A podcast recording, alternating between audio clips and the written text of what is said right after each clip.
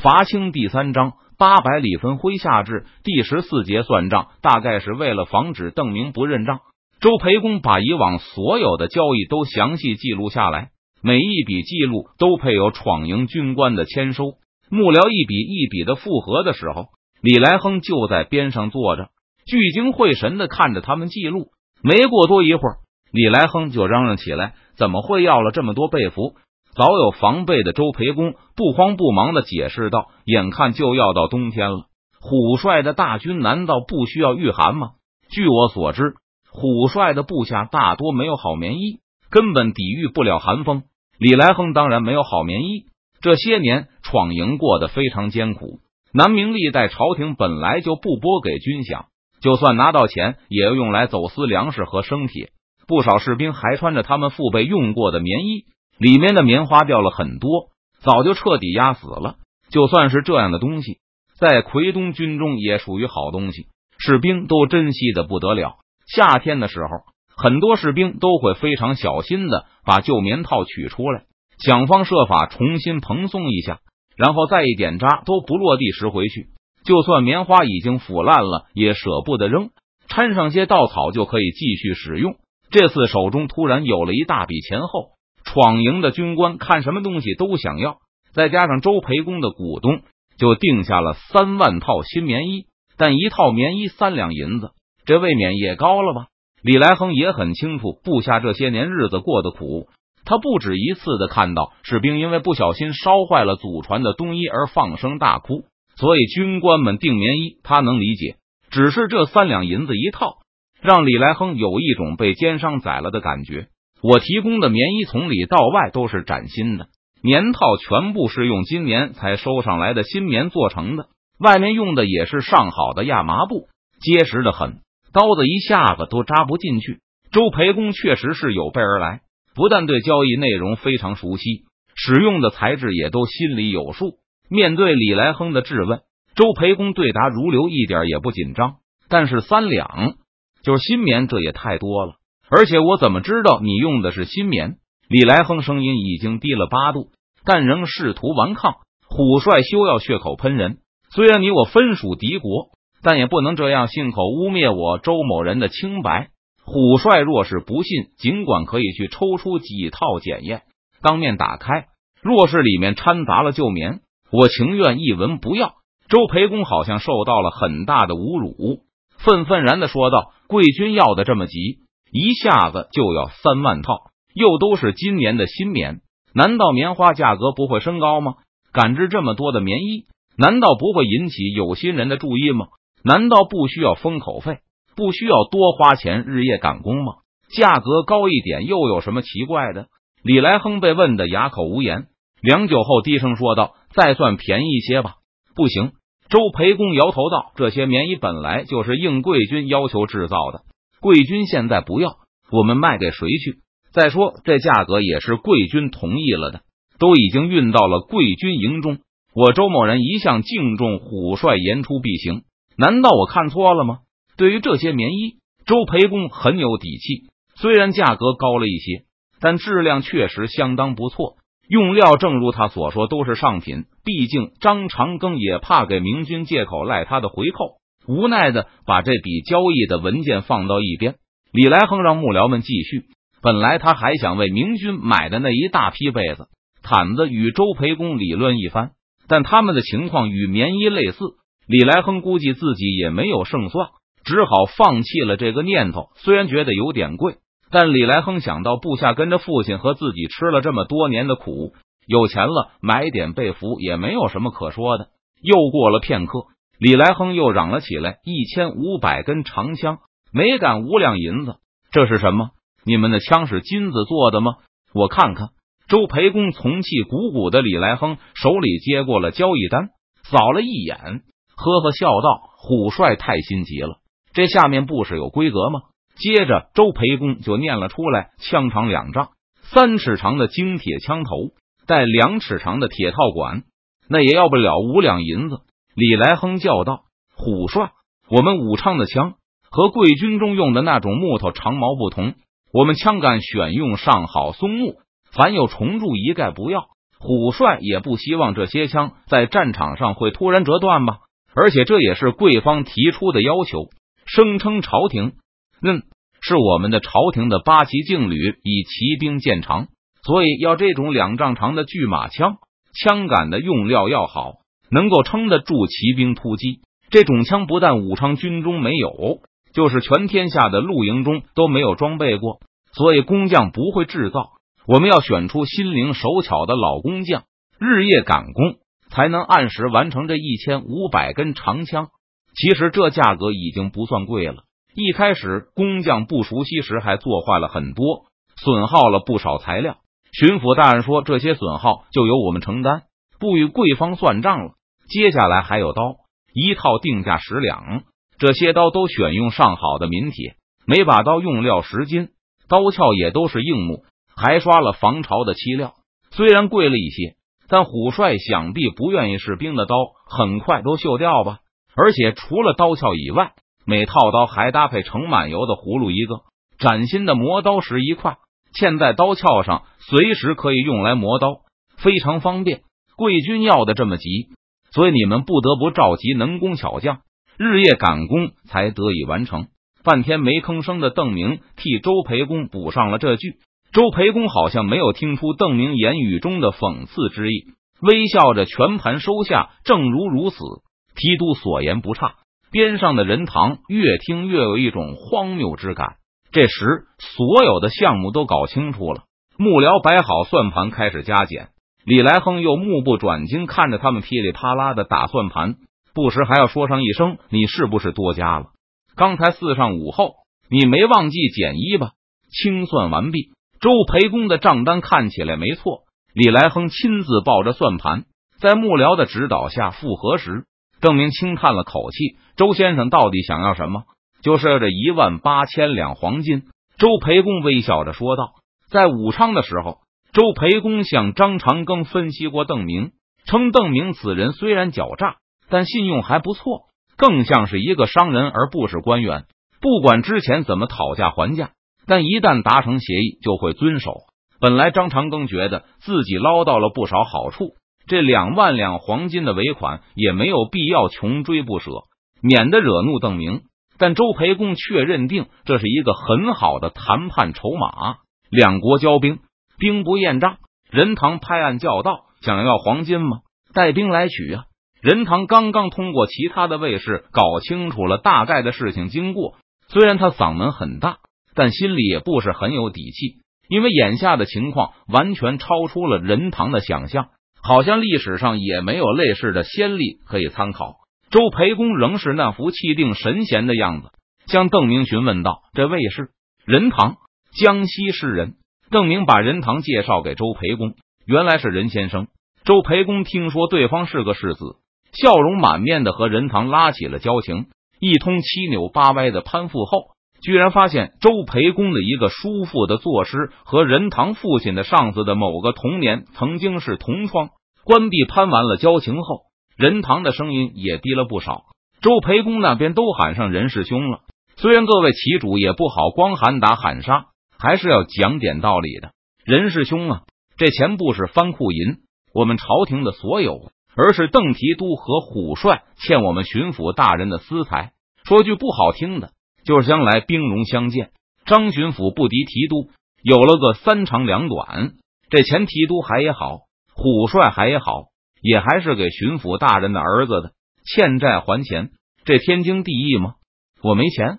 李来亨再次开口，打断了周培公的歪理。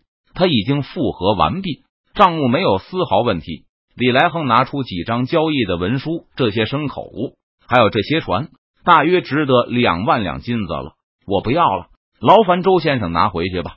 虎帅可是要把这些东西卖给我们。周培公摇头道：“我们不买。”李来亨顿时面红耳赤，大叫道：“不买就没有了！”虽然身带敌营。虽然李来亨已经显得非常激动，周培公却面无惧色，哼了一声：“虎帅手握重兵，却厉声恐吓我这个手无缚鸡之力的书生，未免有损虎帅的大将风范。”邓明知道李来亨肯定斗不过周培公，就再次插嘴道：“明人不说暗话，今天周先生到底想做什么？见邓明正如他预料的那般，没有为了这一万八千两金子就翻脸不认人。周培公精神一振，轻轻一摇扇子，听说提督在南京城下被梁化凤击败了，此事可是真的？当然不是真的。邓明摇头道：“他是自吹自擂罢了。当初听说郎廷佐被邓明擒获后，周培公惊骇之余，忍不住庆幸自己的正确的抉择，没有与邓明为敌，而是进行交易。但张长庚就对此存疑，觉得郎廷佐身处万军之中。”不应该被邓明轻易抓到。周培公马上就用邓明曾当着张长庚的面击杀胡全才做论据，但张长庚并没有被立刻说服，反而立刻开始询问郎廷佐被俘的时候，蒋国柱是不是就在旁边。这种奇怪的反应和联想让周培公莫名其妙，始终不能理解。随后又更多的消息传来。张长庚才算相信邓明是真的冲入万军之中，把郎廷佐抓走了，也开始大肆庆祝，还狠狠的夸奖了周培公一番。第二次称他为无知子房。等南京之战落下帷幕后，周培公又对张长庚感叹梁化凤的武勇，虽然只是挫败了邓明的先锋，但梁化凤能够力斩身处邓明军中的叛徒郎廷佐。并在邓明的压力下消灭明军内应管效忠，力保南京不失，这还是相当了不起的。起码和吴三桂、赵良栋一比，梁化凤的表现就很抢眼了，更比武昌这边要强得多。可张长庚再次表现出了对战报的怀疑态度。当时周培公争辩说两江总督叛变被杀，这是蒋巡抚的奏报，还能有假？而张长庚不为所动。而是高深莫测的说了一声巡抚的报告，不能说明真假。张长庚认定梁化凤和蒋国柱的战报有水分，但既然大部分朝廷官员都有和周培公类似的想法，那如果再让邓明把湖广搅得大乱，那朝廷一比照力挽狂澜的蒋国柱和梁化凤，就会觉得张长庚无能了。实不相瞒，张巡抚也想自吹自擂一番。看上去，周培公好像不打算继续绕圈了。他对邓明说道：“还望提督行个方便，那这两万万黄金嘛，就当是张巡抚自掏腰包替这一路上的府县赎成了。若是提督还不满意的，我这次正是奉巡抚大人之命，到湖北来全权负责防御事宜。贵军沿途的粮草都包在我身上好了，保证不会短少了提督所需。”李来亨。任堂他们都面色一松。从这几天的讨论看来，邓明对攻打这些府县并没有什么兴趣。既然清军如此懂事，那对明军来说也是两全其美。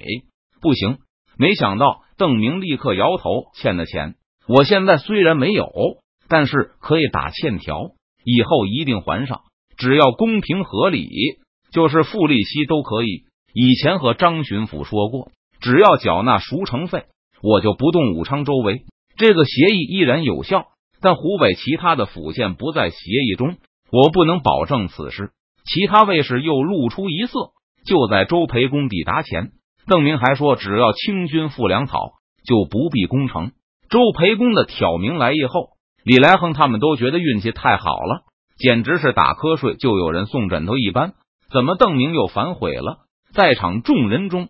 表现的最平静的就是周培公，他认为这是邓明打算讨价还价，这也在他的意料之中。学生诚心实意的想与提督和平相处，提督还这样说，未免也太没有诚心了。